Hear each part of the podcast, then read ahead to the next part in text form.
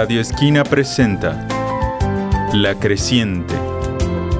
Autores Orlando Cajamarca, Alfredo Valderrama. Guión y dirección Orlando Cajamarca.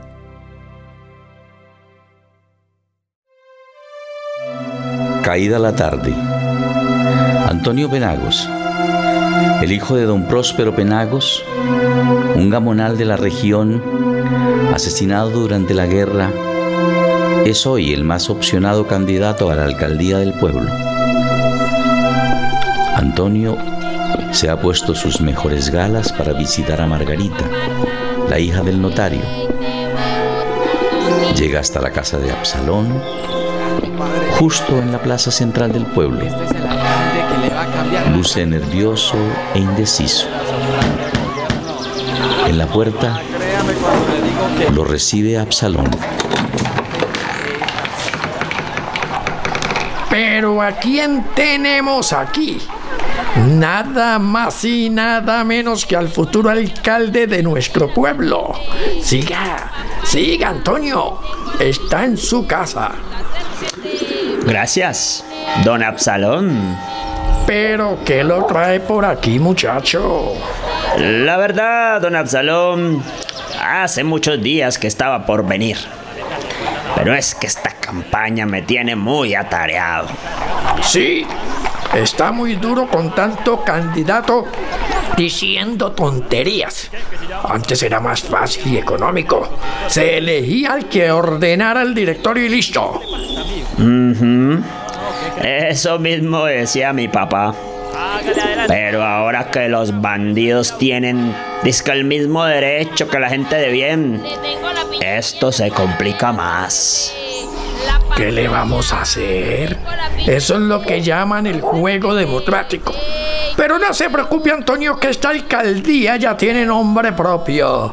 Yo sé por qué se lo digo. Mm, eso mismo decía mi papá antes de las elecciones. Y nunca se equivocó. Hombres como su papá no vuelven a nacer y si nacen, no se crían. Su papá era lo que se dice un berraco, mijo. No tenía pelos en la lengua. Era de inmenso corazón y de puño firme. Pero siga mi hijo, no se me quede ahí parado.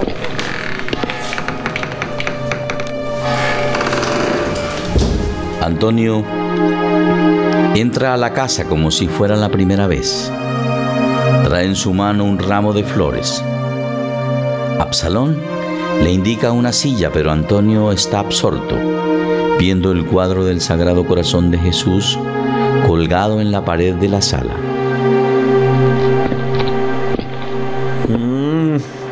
Me gusta mucho su casa, don Absalón. Está bien protegida. Veo que a pesar de tanta guerra y de la muerte de su señora esposa, ha sabido conservar usted el buen gusto y las buenas costumbres. Eso sí, aquí siempre el Señor nos ilumina y mi santísima esposa, que en paz descanse, nos cuida. Eso decía mi papá, que usted es un ejemplo de rectitud y de valores. Así es. Primero los valores. Pero siéntese. ¿Quiere tomar algo? No. Gracias, don Absalón. Bueno, bueno. Ahora sí, dígame a qué se debe tan honorable visita. Vea, don Absalón, eh, se trata de Margarita. Mi linda Margarita no está, pero no demora. Eh, está justo en misa de seis. Voy al grano. Como decía mi papá. El asunto es que como está claro que yo seré el alcalde, pues necesito una primera dama. Y es bueno que sea antes de cerrar la campaña. Eh, pues usted comprende que Margarita y yo, pues ella conmigo, pues usted sabe, ¿no? Pues que... Antonio titubea. No sabe cómo continuar, pues sabe que Margarita siempre lo ha rechazado y recuerda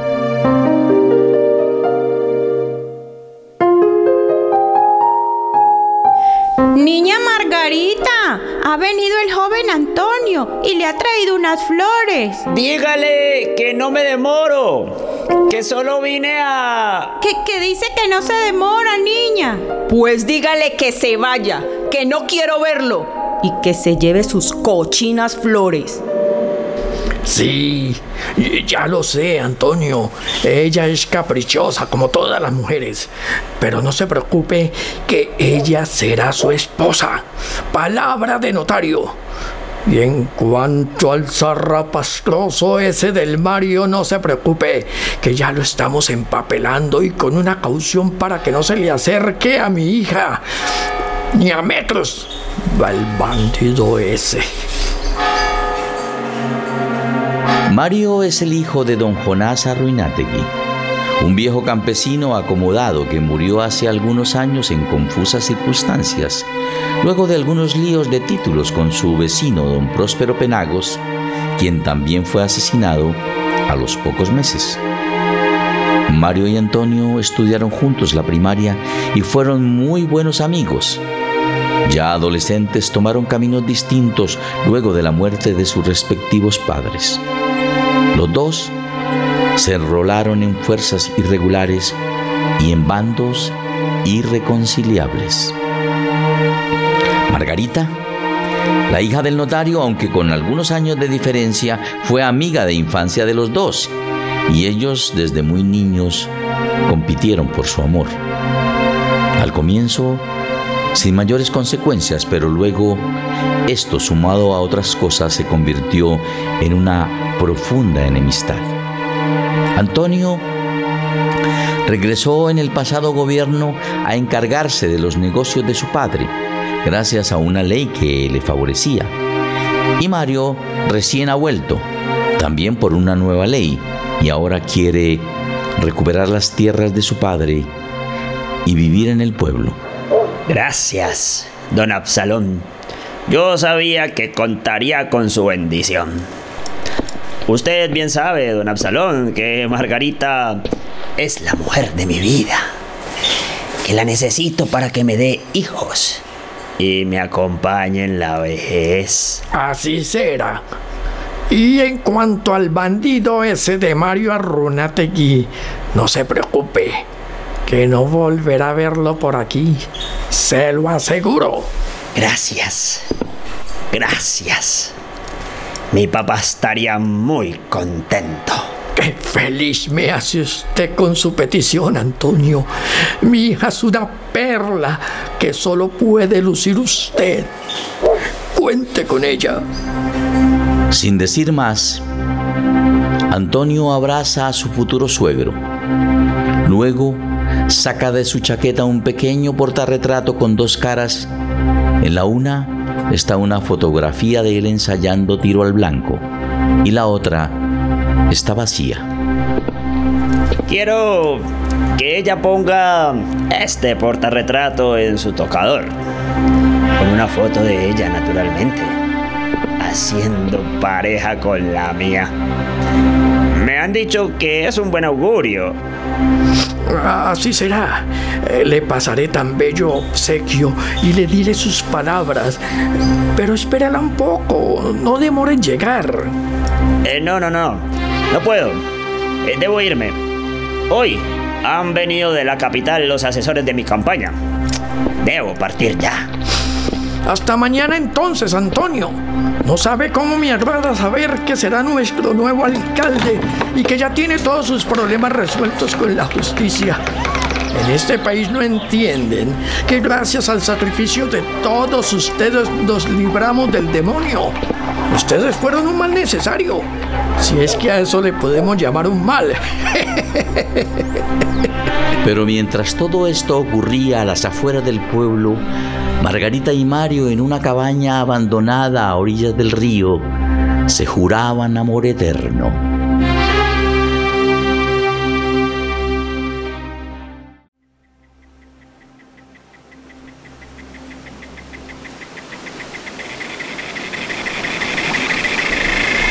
Ay, Mario, saber que por fin has vuelto y que pronto voy a estar contigo todo el tiempo. No sabes lo feliz que me hace. También yo soy el hombre más feliz de la tierra. La guerra ha terminado y estamos en proceso de reconciliación. No te preocupes, amor mío, ya no habrá nada que nos separe. Solo debo aclarar algunos asuntos y, y volver definitivamente al pueblo. Qué bueno es el destino. Ya se empiezan a acabar las distancias entre los seres que se aman. Así será, así será. Pero mientras tanto, debo volver al lugar de concentración. A- Además, tu padre me tiene empapelado y Antonio, Antonio insiste en que yo tuve que ver con la muerte de su padre.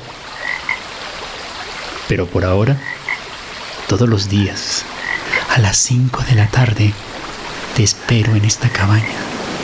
Nunca tardes, por favor. Pero si todos saben que eso no es cierto. Eso ya está claro y todo el pueblo sabe quién fue. Pero han conseguido falsos testigos. Y, y creo que hasta tu padre va a declarar en contra mía. No te preocupes. Todo esto se aclarará. Si Antonio está libre y sin cuentas pendientes, ¿tú por qué no? Yo estoy dispuesta a declarar que tú estabas conmigo el día que asesinaron al padre de Antonio. ¿Y por qué? Antonio, que sí, le demostraron y, y con testigos que hizo muchas cosas feas. Ya está en la casa y hasta de candidato a la alcaldía. Lo de Antonio es distinto. Con él fue otro proceso en el gobierno anterior. Para nosotros las cosas son distintas. Pero no te preocupes, que ya todo se está aclarando. Y todo va a salir bien. Ya metí los papeles para la restitución de tierra de mi padre. Ahora solo es cuestión de tiempo. Esto está muy raro, Mario. Vámonos lejos. Tú y yo. Ya no quiero esperar más. He oído conversaciones a mi padre con los políticos del pueblo. Y dicen que esto no va para ninguna parte y que cuando Antonio gane las elecciones ustedes van derecho para la cárcel. Antonio Penagos, mi pana de infancia. Qué vueltas da la vida. Fíjate, de ser los mejores amigos en la escuela, pasamos a ser enemigos en esta guerra absurda. Además, quiere a toda costa quedarse contigo. Ah, Lo de Antonio conmigo es un capricho. Él sabe que yo nunca le he parado bolas. Y eso es lo que más lo anima. Creo que yo soy para él una potranca. Una más de su finca, un capricho como los que le compraba su padre. Pero todo se arreglará. Es cuestión de tiempo. Te repito, Antonio debe entender lo nuestro. Es que no es solo contigo. Han llegado otros al pueblo y lo señalan. No les dan trabajo, les retrasan sus papeles. Pero dejemos ese triste tema para cuando llegue la hora señalada. Ahora solo quiero tenerte entre mis brazos y besarte, Margarita. Ay, Mario, Ay, Margarita. te amo, Margarita. pero tengo miedo. Los dos jóvenes enamorados se envolvieron en un manto de besos y caricias, mientras la oscuridad los acogía y abrigaba con el croar de ranas y el fluir del agua.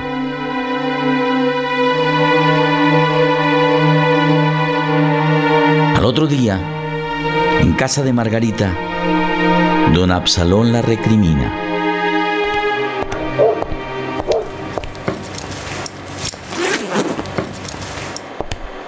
Margarita, hoy no vas a salir a ningún lado. Antonio tiene que hablar contigo. Este es un asunto muy serio. Se trata de tu futuro y de mi palabra empeñada. Soy tu padre y además el notario de este pueblo. Ayer te dije que él te quiere como esposa y te has negado a recibir su regalo. Así que arréglate que no demora en llegar. Padre, siempre me prometiste de niña que yo habría de casarme con quien yo eligiera. Así que dígale a Antonio de una vez por todas que yo no me voy a casar con él. Y déjeme salir que voy para la iglesia. A la iglesia. Mentiras. En este pueblo todos saben que te reúnes a las afueras con el bandido ese. Y no lo permitiré. Ese bandido será tu perdición. Él no es bandido. Luchó por su causa, como lo hizo Antonio. Si es que la causa de Antonio también era causa. Los dos dejaron las armas y hoy han vuelto a su pueblo y deben ser tratados en igualdad de condiciones.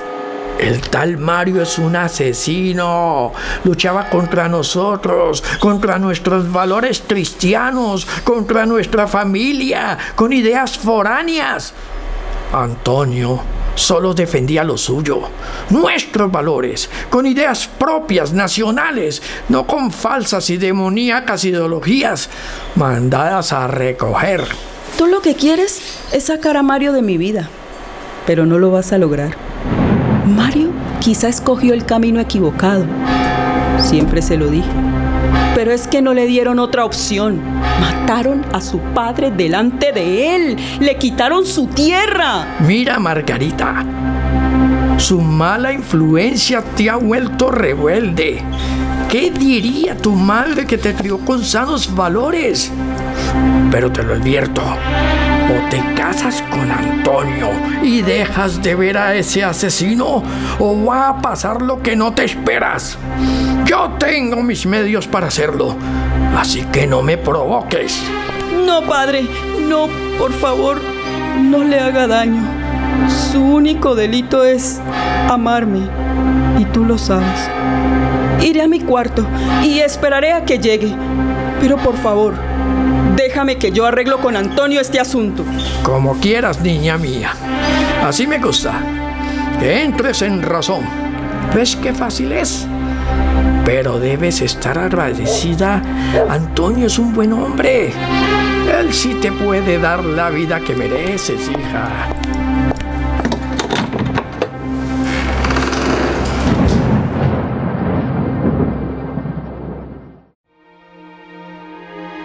Ahora Antonio camina a paso firme y alegre hacia la casa de Margarita. En sus manos lleva un ramo de flores y un paquete que contiene el velo de novia con que se casó su madre y en el bolsillo de su pantalón un pequeño cofre con el anillo de perlas de su madre. Antonio repasa mentalmente las palabras a decir y el orden en que entregará los presentes. Margarita, toma estas flores como ofrenda de mi amor. Ahí me arrodillo. No, mejor que ella se siente. Sí. Siéntate, Margarita, que lo que voy a decirte es importante. Ahora está sentada en el sofá. eh, Yo me siento a su lado. Ah, nada, nada de. Hasta allá tampoco. No me crea tan marica. Listo. Margarita, mira. Y le paso el cofrecito del anillo. Ella pone las flores a su lado, toma el cofrecito, lo abre, llora con ternura. Es el anillo de bodas de mi madre, un tesoro de la familia. Ahora es tuyo. Dime, ¿aceptas ser mi esposa? Ella titubea por la emoción, eh, no sabe qué decir, me abraza y escucho que dice muy pasito. Ay, Antonio, no sabes cuánto tiempo esperé este momento. Siempre te he amado desde niña. y ahora soy la mujer más feliz. Nos besamos, eh, pero por respeto a su padre la separo. Entonces le paso el velo de novia. Ella, ella abre el paquete, lo toma en sus manos, se lo pone sobre su cabellera negra. Se ve hermosa, se pone de pie y me invita a acompañarla.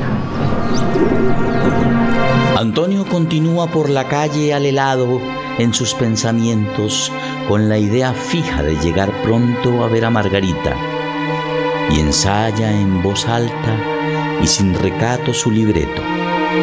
Sin atender a nadie, a pesar de que mucha gente lo reconoce y lo saluda. De repente, le golpean el hombro por la espalda. Es Suárez, el jefe de sus guardaespaldas y hombre de confianza. Eh, don Antonio. No era para tanto. Don Antonio. Todo es por obra y gracia del Señor. El bandido huyó del campamento. Eh, nos tocó levantar la vuelta, eh, pero ya sabemos hacia dónde huyó y dónde se esconde. El asunto es que llueve muy duro en la zona. Hay alerta roja por posible desbordamiento del río. El bandido está justo en la cabaña abandonada a orillas del río Fraile. Antonio contiene a Suárez que viene muy agitado y lo obliga a bajar la voz.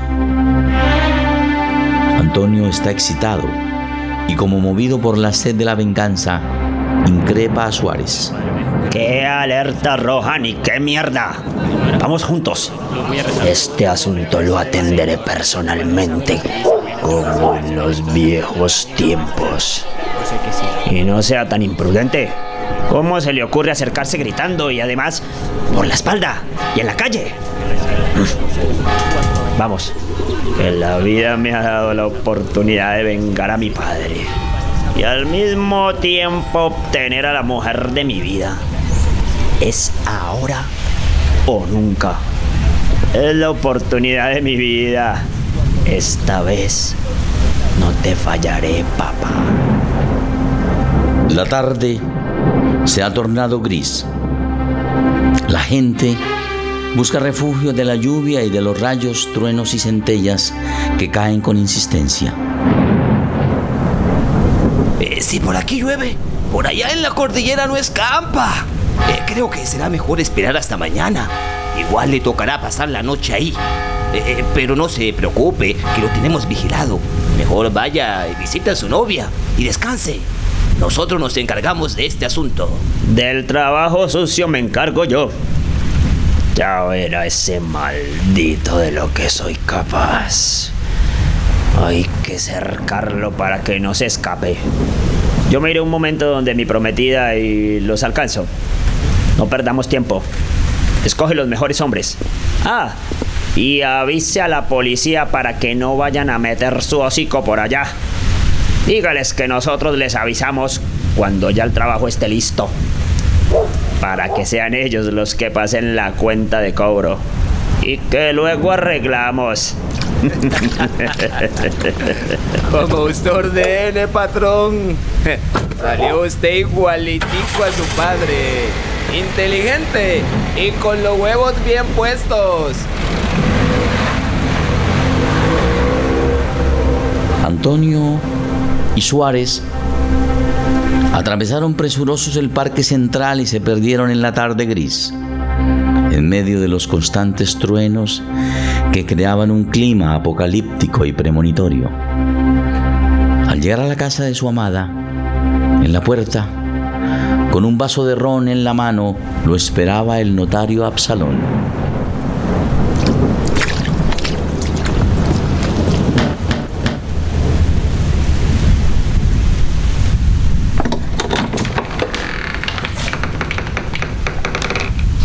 ¡Qué puntualidad, Antonio! Entre, por favor, siéntese. Enseguida llamo a Margarita para que puedan conversar a solas. Eh, ¿Se toma un roncito? ¿No? Disculpe, se me olvida que usted no bebe. Eh, por favor, espere unos segundos. Ya le llamo a Margarita. Nervioso, Antonio trata de repasar su libreto pero no logra recordar nada coherente.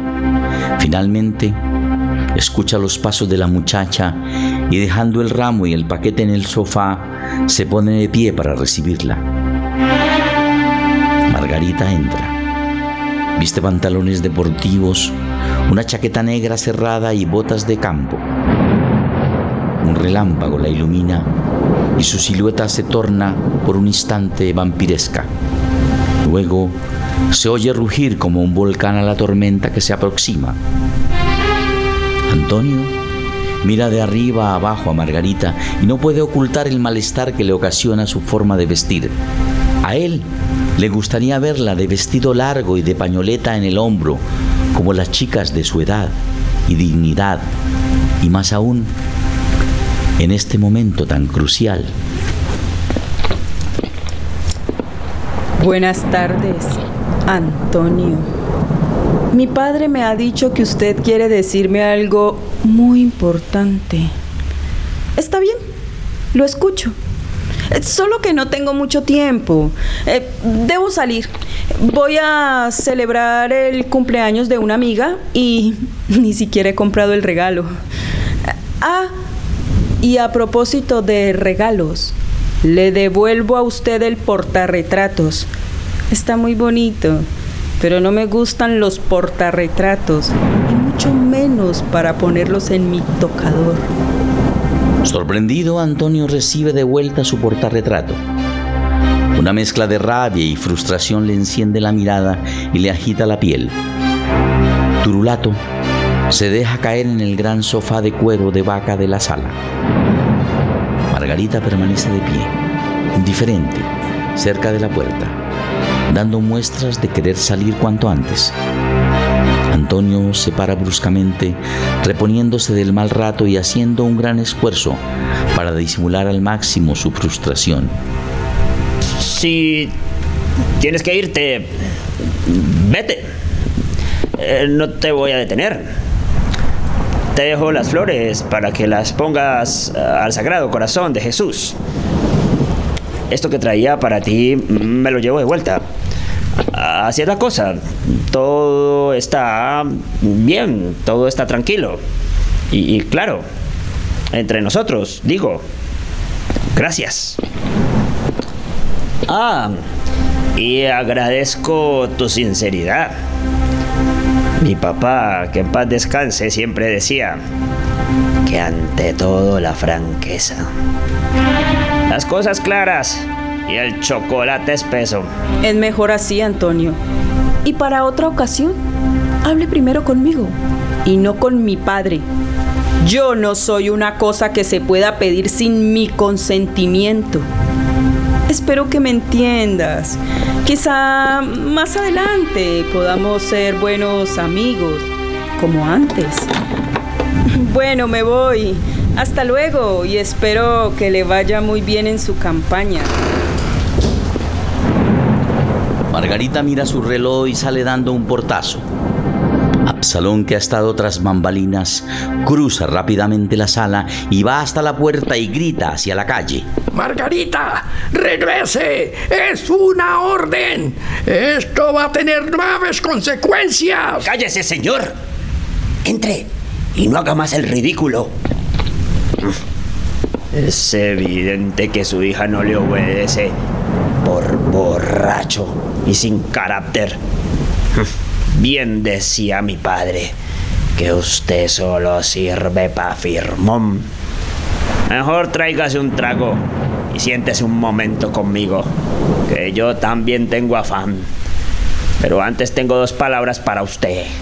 Abochornado y temeroso, Absalón obedece como si fuera un soldado raso recién llegado al regimiento. Toma un sorbo grande de su trago, se sienta en una butaca frente a Antonio, baja la cabeza y escucha. Ambos sabemos hacia dónde fue Margarita. Y ambos sabemos que no va para donde ninguna amiga. Dígame ahora usted, señor notario, ¿qué debo hacer, ah?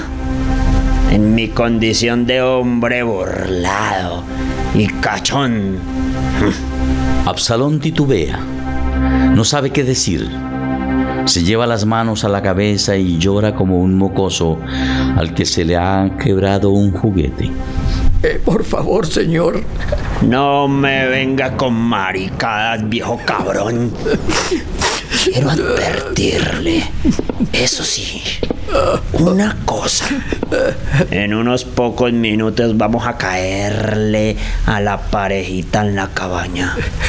No quiero que nadie les avise. Y usted es la única persona que sabe. Así que si llegamos y el zorro se ha escapado, nos lo llevamos a usted por cómplice. La tormenta se intensifica creando al interior el ambiente de una película de terror. Por favor, señor, que no le pase nada a Margarita.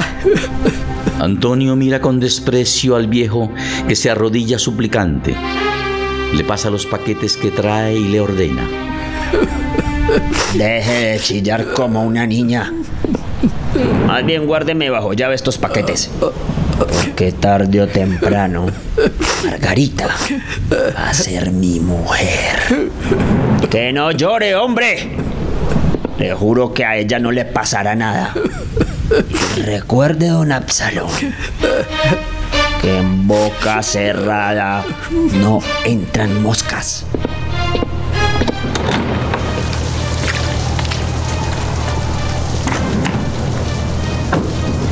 Afuera la lluvia se intensifica y los truenos arrecian sus descargas en medio de los truenos. Absalón toma los paquetes, tira las flores sobre la mesa de centro, acomoda el cuadro del Sagrado Corazón, se persigna, va a su habitación y se echa a llorar en la cama.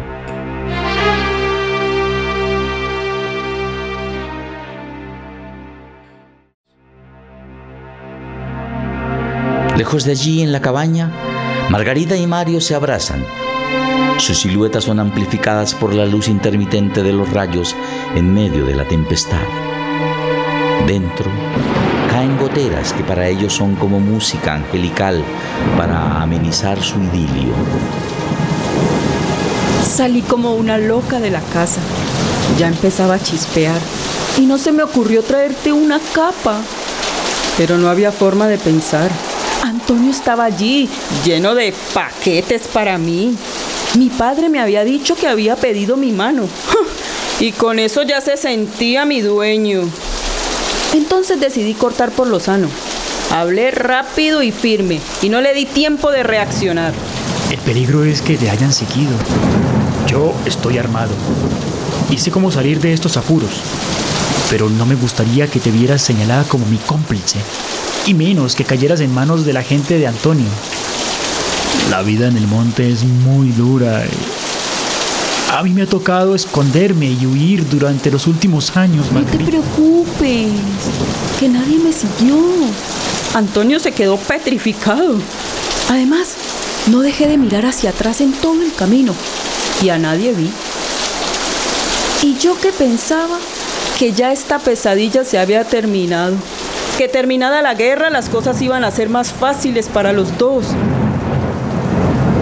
Mientras los novios asimilaban los rayos como luces de Navidad y los truenos como música celestial para arrullar su sueño de amor, afuera dos graves amenazas crecen. Por un lado, los hombres encapuchados y con armas de Suárez se han instalado alrededor de la cabaña y esperan la llegada de Antonio para iniciar el operativo. Y por el otro, la tormenta que hace crecer vertiginosamente las aguas del río Fraile.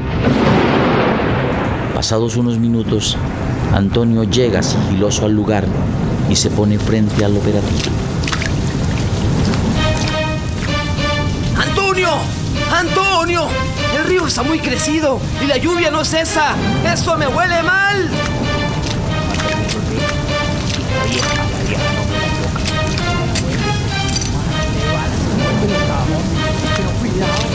Mire la señal de capitán, no se vayan a olvidar, tienen que estar concentrados. Hay que, de acuerdo, y acuérdense de la...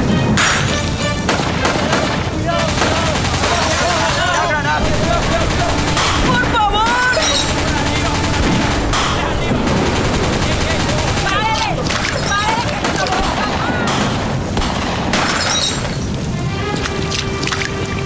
Conmigo, señorita. Por Él la dejó favor. sola. No es le un cobarde. daño. No fue capaz de quedarse junto a usted. No, no, no, no, no los veo, No, no podemos quedarnos aquí. Eso parece un juicio final. ¡Ensayamos! ¡Vamos! ¡Deprisa! ¡Que el río se creció! ¡El río se salió de madre, capitán!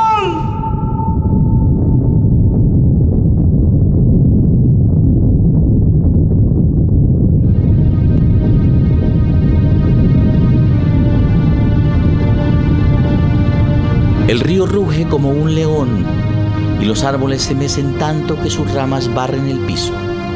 Los encapuchados en unos pocos segundos rompen las ventanas y tejados. Las bombas de humo estallan dentro. Balas cruzadas salen y entran en la cabaña. Una silueta rauda sale de la cabaña. Es Mario, que dispara hacia todos los lados sin cesar. Antonio sale tras él por la orilla del río.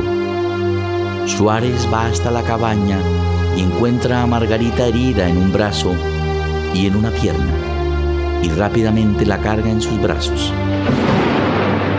De pronto, todo fue caos. La tierra gritó como si estuviera pariendo a un gran dragón. Algunos gritos sin garganta se mezclaban entre la tempestad. Dicen los viejos habitantes del pueblo nunca el río había hecho tanto daño. El escaso bosque que aún quedaba a las orillas del río fue arrasado. Decenas de casas fueron despedazadas. Las calles del pueblo se convirtieron en grandes brazos de agua que se llevaban todo a su paso, en seres y animales. Durante muchos días se buscaron los cuerpos de los dos combatientes, pero nunca aparecieron. El notario al parecer se suicidó. Encontraron agua con cianuro en su escritorio, según anunció la fiscalía. Margarita se fue del pueblo, señalada por todo el mundo como responsable de la muerte de Antonio. Dice que se unió a unos grupos de voluntarios por la paz en el Chocó. Pero nadie sabe a ciencia cierta dónde está.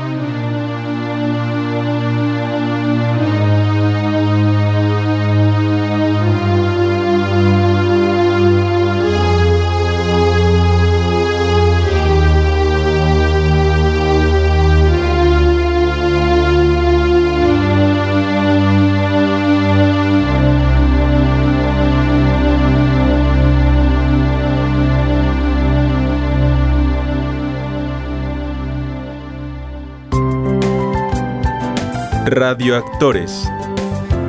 Narrador Orlando Cajamarca. Antonio Gustavo Silva.